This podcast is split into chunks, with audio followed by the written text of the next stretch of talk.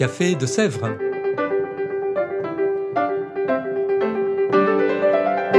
Au Café de Sèvres, on discute philosophie et théologie.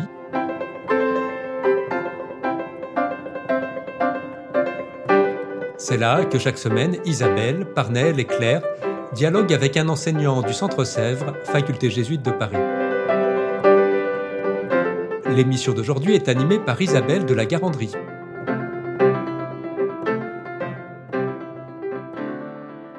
Chères auditrices, chers auditeurs, bonjour, bienvenue dans ce nouvel épisode du Café de Sèvres. Nous recevons aujourd'hui Paolo Monzani. Paolo, bonjour. Euh, bonjour Isabelle. Paolo, vous êtes prêtre du diocèse de Modène, en Italie. Vous venez de déposer une thèse, ici même, que vous soutiendrez en mars 2024, sur l'inspiration des Écritures. Et en parallèle, vous commencez à enseigner au Centre Sèvres. Vous enseignez notamment ce semestre la thématique qui nous intéresse pour ce podcast et qui est liée à votre thèse, un séminaire qui est intitulé Est-ce Dieu qui parle? L'inspiration dans le Nouveau Testament. Alors c'est un thème un peu surprenant peut-être de prime abord, puisqu'il est vrai que la Bible a un statut particulier. Elle est considérée certes comme parole de Dieu pour les croyants, mais c'est aussi un des grands textes fondateurs de notre civilisation, on ne va pas se mentir. Et euh, elle est constituée, on le sait, grâce à la recherche, à des époques différentes. Elle n'est pas venue tout d'un coup. Alors comment tenir tout ça ensemble finalement? Est-ce qu'on peut vraiment parler de parole de Dieu, malgré la recherche historique, ou est-ce seulement de la foi, voire de la crédulité, peut-être? Ah Oui, tout à fait. C'est une très belle question pour commencer à entrer dans notre thématique. Euh, parce que en fait, euh, la Bible a vraiment un double statut d'un point de vue de, de la foi et d'un point de vue de l'histoire de la culture. Et je pense que là, il y a vraiment un enjeu. Est-ce qu'on peut considérer le même texte avec euh, deux perspectives différentes et comment peut-on les croiser? Et alors, je dirais que cette question est vraiment intéressante dans notre contexte d'aujourd'hui. Peut-être ce n'était pas la question qu'on s'est posée il y a quelques siècles, quand tout le monde, au moins en Europe, euh, considérait la Bible sans se poser trop de problèmes comme une parole venant de Dieu, une parole inspirée. Puis on peut revenir parce que quand même, il y a de, de petites nuances sur la terminologie. Et en revanche, c'est vraiment à partir du XVIIIe siècle, mais encore plus euh, au 19e, 20e siècle qu'on s'est posé cette question de, des origines de la Bible. Et maintenant, il est tout à fait possible de lire euh, ce document ancien comme un témoignage d'une époque, euh, d'une culture différente par rapport à la nôtre, ou pour certains, simplement comme des reliques du passé qui peuvent être intéressants pour l'histoire de la culture, mais qui n'ont pas trop d'enjeu pour la vie personnelle des personnes. Une curiosité, quoi. Une curiosité, tout à fait. Et c'est pas seulement au niveau de de la compréhension normale des, gens, mais aussi au niveau universitaire. Parce que ici au Centre Sèvres, normalement, euh, on, s'approche de la Bible comme le texte de référence pour, pour notre foi. C'est la base à partir de laquelle il faudrait faire la théologie. Et en revanche, dans d'autres universités, universités d'État, euh, notamment euh, aux États-Unis par exemple, on peut étudier la Bible comme ce document ancien dans un département d'histoire des religions, un département d'études du Proche-Orient ancien, euh, ce qui est tout à fait légitime. Et je trouve qu'il y a là quelque chose d'intéressant pour les croyants aussi, euh, parce que on découvre d'une manière plus profonde que ces textes que nous croyons venir de Dieu est en fait un texte qui a été exprimé, qui s'est exprimé euh, avec des paroles humaines tout à fait, qui sont situées dans un contexte historique au moment où ils ont été écrites, qui sont lues dans un contexte historique précis, qui est le nôtre, qui est celui du passé. Et donc cela nous demande de faire une opération herméneutique importante. Et aussi, je termine, une opération théologique. C'est-à-dire, c'est pas simplement d'interpréter un texte du passé, mais se dire comment un texte du passé, écrit par des, des êtres humains, des hommes, peut-être des femmes, qui sait, et à la manière euh, des hommes, comment dans ce texte on peut détecter quelque chose qui vient de Dieu? Vaste question. je ne sais pas si un séminaire suffit à la traiter. ah non, non, je pense que non. En tout cas, euh, on parle effectivement aussi pour la Bible d'une parole inspirée. Alors, en quel sens comprendre ce mot d'inspiration dans la Bible et puis justement en sa diversité? Est-ce que cette inspiration, c'est la même dans la partie du Premier Testament ou dans celle du Deuxième Testament? Ah, c'est une très belle question. Et en fait, euh, là, vraiment, on, entre dans la question en se disant, en s'interrogeant sur la terminologie d'abord. Parce que, est-ce qu'il faut dire que l'écriture est inspirée? Donc, les textes, les paroles que nous lisons sont inspirées de Dieu Ou bien faut-il dire que les auteurs bibliques qui ont écrit ces textes étaient inspirés autrefois? Ou bien faut-il dire que nous, les lecteurs aujourd'hui, nous sommes inspirés dans notre lecture ou que les Écritures sont inspirantes? on trouve une inspiration là-dedans. Euh, est-ce que dire que la Bible est inspirée, c'est la même chose que dire la Bible est la parole de Dieu ou une parole de Dieu? Et donc là, je ne fais autre chose que euh, rendre encore plus complexe euh, la, question, pour ne pas répondre, évidemment. Mais il faut dire tout simplement qu'il y a plusieurs modèles pour envisager l'inspiration. Donc, si classiquement on pense l'inspiration, ben, c'est quelqu'un qui reçoit une révélation, une impulsion à écrire de la part de Dieu. Et on pense surtout au modèle du prophète. Euh, un prophète comme Isaïe a une vision, une révélation de la part de Dieu. On lui dit, il faut écrire tout cela, annoncer ce message au peuple d'Israël. Ou par exemple, euh, Jean de Patmos dans l'Apocalypse, il a cette vision magnifique euh, au début et il reçoit vraiment l'ordre de mettre par écrit ce qu'il a entendu. Donc, ça, c'est le modèle un peu classique pour entendre ce mot d'inspiration. notre problème, c'est quand, euh, justement, comme vous l'avez dit au début, à travers la recherche historique, on découvre qu'en en fait, il y a des couches euh, de rédaction, que ce n'est pas euh, souvent un seul auteur qui a écrit son livre du début à la fin. Il y a eu des ajouts de rédacteurs qui ont fait des corrections au moment donné. Et donc, ce modèle du prophète, qui était classique et qui fonctionnait très bien jusqu'au XVIIIe siècle, sans doute au XIXe, aujourd'hui est un peu en crise. Donc, euh, peut-être il faut chercher plutôt du côté de, la parole elle-même. Ce ne sont pas les auteurs, mais c'est Dieu qui, d'une manière que nous ne connaissons pas, rend euh, ces paroles écrites dans les livres capables euh, d'exprimer sa parole. C'est une autre approche fascinante.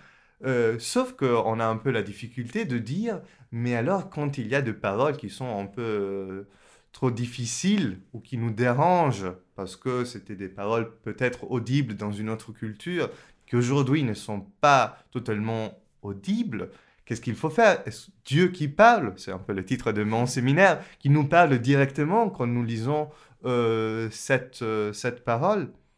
Et aussi, autre complication, est-ce qu'il faut vraiment identifier la parole de Dieu à la parole écrite? Parce que nous savons, la parole de Dieu est quelque chose qui va au-delà de toute possibilité d'expression à travers des paroles euh, humaines. Et pour les chrétiens, la parole de Dieu euh, par excellence, c'est Jésus le Christ, Jésus de Nazareth reconnu comme, comme le Christ, comme, euh, comme Messie.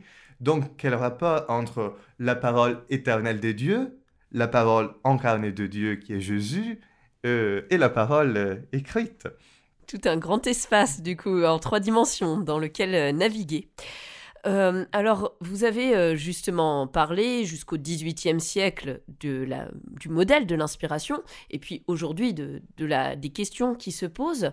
Quelle actualité théologique justement à cette question de l'inspiration à laquelle vous avez consacré votre thèse? Est-ce que cette manière de la concevoir, vous l'avez un peu dit, a déjà évolué au fil des siècles, mais aujourd'hui finalement? Euh, je pense que la question est tout à fait d'actualité. Euh, parce que, en fait, l'histoire de l'Église, à plusieurs reprises, on a dû penser l'inspiration. Et, ou, plus précisément, on a dû penser euh, la place de la Bible, des Écritures saintes, dans la pensée théologique et dans la pensée de, la foi. Donc, à plusieurs reprises, on a dû repenser le modèle pour envisager cette inspiration on peut dire, euh, dans le monde catholique, on a eu une dernière grande synthèse avec Dave Verboom, donc il y a 60 ans à, peu près, qui est une très belle synthèse qui a cherché à répondre aux questions qui s'est posées euh, à l'époque. Et notamment, il y avait une grande question qui était celle de, l'historicité. quelle est la relation entre cette euh, parole de Dieu, si on peut dire ainsi, et les événements historiques et le processus de rédaction des textes? Au, niveau historique. Mais après cette euh, synthèse euh, remarquable, aujourd'hui, on a d'autres questions qui peut-être n'étaient pas abordées directement par Vatican II. selon quelques exemples, on peut penser au rapport entre les écritures sacrées des, chrétiens et des juifs, donc la Bible, et, d'autres textes sacrés. Pourquoi peut-on dire, ou veut-on dire, d'un point de vue chrétien, qu'il y a euh, vraiment une parole de Dieu d'une manière excellente, plus forte, voire unique dans la Bible, et non pas reconnaître cela dans d'autres textes sacrés, par exemple le Coran. Peut-on dire, qu'il y a une inspiration euh, dans les textes d'autres traditions religieuses? Ça, je trouve, c'est une question très fascinante qui nous invite à dire, donc, qu'est-ce qu'on entend par, inspiration? Ou bien la question que j'évoquais tout à l'heure, des passages difficiles. Certains passages difficiles sont plus difficiles pour nous aujourd'hui. Euh, pour prendre un exemple, la position de la femme euh, dans les Écritures.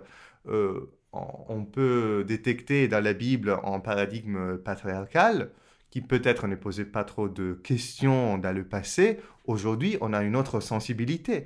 Et cela nous dit, certains passages, par exemple de Saint Paul, sont difficiles à entendre. Il faut du recul historique, bien sûr, pour, pour l'interprétation. Mais alors, on s'est dit, est-ce Dieu qui parle directement euh, ou pas? Et donc, je trouve qu'aujourd'hui, on a de nouvelles questions qui doivent être abordé. Et plus en général, euh, je termine, je trouve qu'il y a une question de fond. Qu'est-ce qu'on fait quand on lit la Bible? Euh, C'est une opération quotidienne, je dirais, pour un croyant, une croyante, pour les théologiens. Et, mais en fait, euh, parfois, on n'a pas le temps d'aller vraiment creuser en profondeur pour bien comprendre ce qu'on entend par inspiration. On lit les textes, parfois on entend directement cette parole de Dieu comme adressée à nous. Parfois, on sent une distance culturelle. Euh, on utilise de techniques herméneutiques ou bien d'autres. Et, donc, qu'est-ce qu'on est en train de, faire finalement? Euh, Et moi, je me suis posé la question très directement en tant que prêtre, quand je dois prêcher, donc faire une homélie à, à partir de ces écritures, je me disais, qu'est-ce que je suis en train de faire aujourd'hui? Qu'est-ce que je vais dire, pour respecter le texte, pour respecter l'actualité des personnes qui sont devant moi, et pour chercher à, trouver, à libérer une parole de Dieu qui peut être un peu cachée derrière ce texte. Sacrée opération herméneutique qui a dû euh, se compliquer finalement en même temps que vous écriviez votre thèse. Euh, une autre question qui peut sembler un peu annexe, mais qui me semble importante euh, d'aborder, la parole de Dieu se cite souvent elle-même. On a l'impression de retour sur certains versets. On peut penser aussi dans l'évangile selon Saint Matthieu, dans le Nouveau Testament par exemple, qui cite tant de fois l'Ancien Testament. Alors quel statut finalement cette parole de Dieu à l'intérieur de la parole de Dieu est-ce que c'est la parole de Dieu? Ces citations ont-elles une place particulière, ces reprises? Oui, euh, je pense que la question est très importante et qui peut être développée encore. Euh, d'abord, il y a une complication, c'est quand le Nouveau Testament, par exemple, cite l'Ancien, mais en changeant un peu la citation euh, du texte original, ou bien en lui donnant une interprétation qui apparemment n'était pas l'intention de l'écrivain qui l'avait écrite. Euh, au commencement. Et donc, est-ce qu'on peut dire que euh, l'auteur inspiré, si on peut dire ainsi, du Nouveau Testament avait une inspiration supérieure pour comprendre ce qui n'était pas euh, totalement compris dans l'Ancien, ce qui pose des questions notamment de dialogue avec le judaïsme.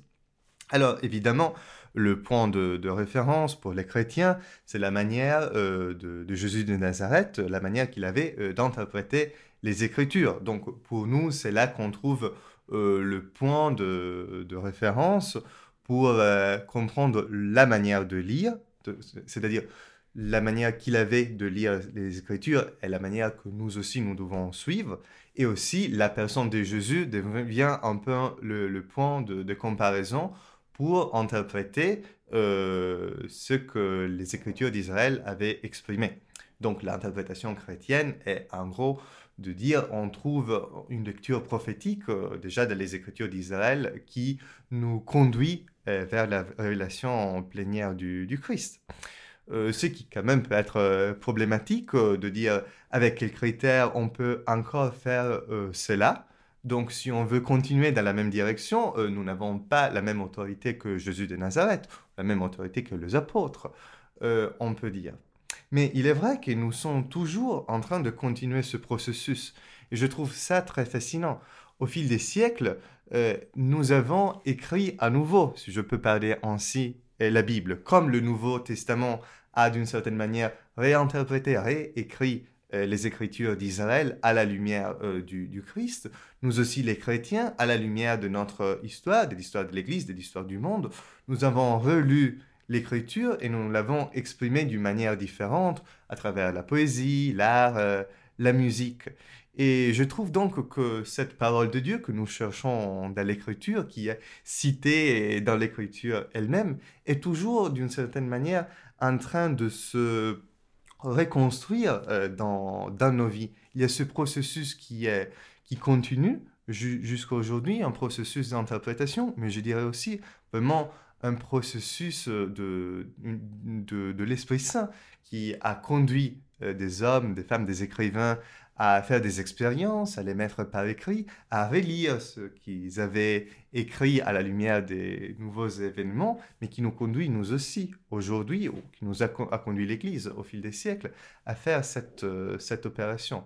Donc c'est une parole qui, qui s'entremêle à sa propre réception, on, on pourrait dire. Et peut-être c'est ça une clé pour mieux comprendre l'inspiration, pour ne pas dire c'est un moment situé dans le passé euh, seulement, avec toutes les difficultés de le situer correctement, ce que je disais tout à l'heure, mais peut-être il faut envisager l'inspiration vraiment comme un processus, euh, une action de l'Esprit Saint euh, qui, qui ne s'est pas terminée dans le passé, même si dans le passé on a des textes qui font autorité, qui sont canoniques, qu'on ne peut plus changer, une opération qui est en train encore de se développer aujourd'hui. C'est très enthousiasmant d'imaginer tout ça comme un vaste espace qui continue de se déployer finalement. J'aimerais revenir un petit peu quand même euh, sur des, un point que bloquant ou gênant que vous mentionniez, c'est les problèmes qui se posent à nous pour aujourd'hui avec euh, notamment les différences culturelles. Et puis vous venez en même temps de, de rappeler qu'il y avait un texte qui était canonique en même temps. Alors est-ce qu'il faut changer peut-être le canon de l'Église? Ou sinon comment articuler quand même ces différences culturelles pour aujourd'hui dans notre vie de croyant ou de théologien pour aujourd'hui alors, euh, je dirais que changer les canons, c'est une opération un peu extrême, et donc euh, je voudrais bien résister, au moins d'un point de vue officiel, parce que ça a été un long processus pour arriver à la définition de ces canons. Et pour autant, il est vrai que dans la pratique, nous sommes en train de créer d'autres canons, si je peux parler ainsi, c'est-à-dire chaque personne a son canon personnel des Écritures, les textes qu'il ou elle lit normalement, qui sont un peu la référence de sa vie. Nous avons un canon liturgique, on peut dire par exemple les textes qui sont lus euh, notamment le dimanche, mais en semaine aussi. Donc le peuple de Dieu, euh, ou chacun de nous, a son petit canon, euh, ce qui est une opération herméneutique, à mon avis, tout à fait correcte. C'est-à-dire, on n'arrive pas à gérer tout l'ensemble des livres et non pas tous les livres ont la même importance pour nous aujourd'hui. Donc cette opération canonique est importante aussi aujourd'hui. Et on voit aussi, si on regarde l'histoire de la théologie, ou l'histoire de l'Église plus en général, quand à un moment donné, euh, l'Église ou un théologien spécifique crée son propre canon pour répondre aux questions qui étaient importantes euh, à son époque, ce qui est tout à fait légitime. En même temps, l'idée d'avoir un canon plus large nous invite euh, à, ne pas réduire la problématique à nos propres questions, c'est-à-dire à nous rappeler, qu'il y a d'autres questions qui viennent euh, du, passé, que la parole de Dieu nous dépasse. Et finalement, donc c'est toujours une invitation à entendre une parole qui vient de l'extérieur, qui, nous, veut problématiser nos réponses, peut-être trop faciles, qui nous rappelle que Dieu va au-delà de notre, euh, de notre compréhension. Donc cette tension du canon qui est clôturé, qui est clos à jamais, et ça c'est important, c'est une parole de l'extérieur, du passé, d'un moment euh, irréplaçable de l'histoire, notamment pour nous, euh, l'événement de, Jésus de Nazareth. mais en même temps la nécessité d'ouvrir ces canons dans une lecture euh, au fur et à mesure selon les problématiques euh, que nous avons. D'où l'importance d'un dialogue avec la culture, je dirais, aussi avec les textes canoniques d'autres religions. Je trouve qu'il y a là quelque chose de, de fascinant quand même. Est-ce que Dieu euh, a été capable, sans doute il est capable, il a voulu se, se révéler aussi à travers d'autres traditions religieuses. Est-ce que nous, comme chrétiens, on peut nous mettre à l'écoute de ces traditions en détectant une parole de Dieu, en même temps en sauvegardant euh, l'unicité pour nous de, la révélation euh, biblique et accomplie en Jésus de Nazareth? Un dialogue à continuer de mener finalement. Nous approchons de la fin du podcast, alors avez-vous peut-être un mot de la fin pour nos auditrices et auditeurs? Ah bon, je ne peux qu'inviter tout le monde à réfléchir encore sur cette thématique que personnellement je trouve très fascinante. Bah, je dédié trois ans de, ma vie à, cela. Mais, je crois que c'est simplement la question que chacun ou chacune peut se poser quand il ou elle ouvre euh, sa Bible, euh, soit quand euh, on va euh, à l'église et on entend cette proclamation à la fin de l'évangile, acclamons la parole de Dieu, qu'est-ce que cela veut dire pour nous. Et Je trouve que cela nous invite à la fois à une réflexion culturelle, aussi on peut dire d'interprétation, de, bien chercher à comprendre ce que les auteurs bibliques voulaient dire, ce que l'histoire de la tradition nous, nous, livre à travers euh, l'interprétation de ces livres, et en même temps ce que ce livre peut nous dire d'une manière existentielle aujourd'hui. Quelle parole de Dieu euh, est en train de se libérer pour moi euh, aujourd'hui. Donc, euh, prendre l'attention avec entre ces deux pôles, une parole qui vient du, passé et le présent de foi que, je suis en train de vivre, et là chercher une articulation. Je trouve que en gros, c'est finalement ça la problématique de l'inspiration. Problématique académique, mais aussi une problématique très quotidienne pour chacun ou chacune de nous. Merci beaucoup, Paolo. Quant à nous, euh, chères auditrices, chers auditeurs, je vous dis à bientôt pour un nouvel épisode du Café de Sèvres. Au revoir.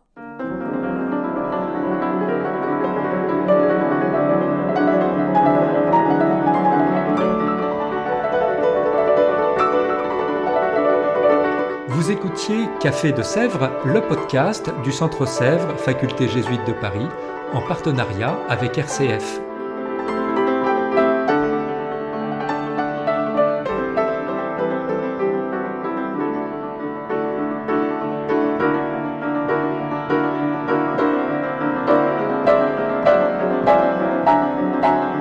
Rater aucun épisode, abonnez-vous sur votre application préférée.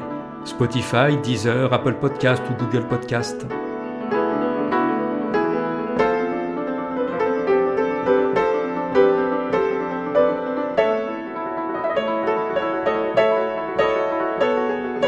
Et sur notre site internet www.centresèvres.com, découvrez l'ensemble de nos cours et conférences en philosophie et théologie. À bientôt!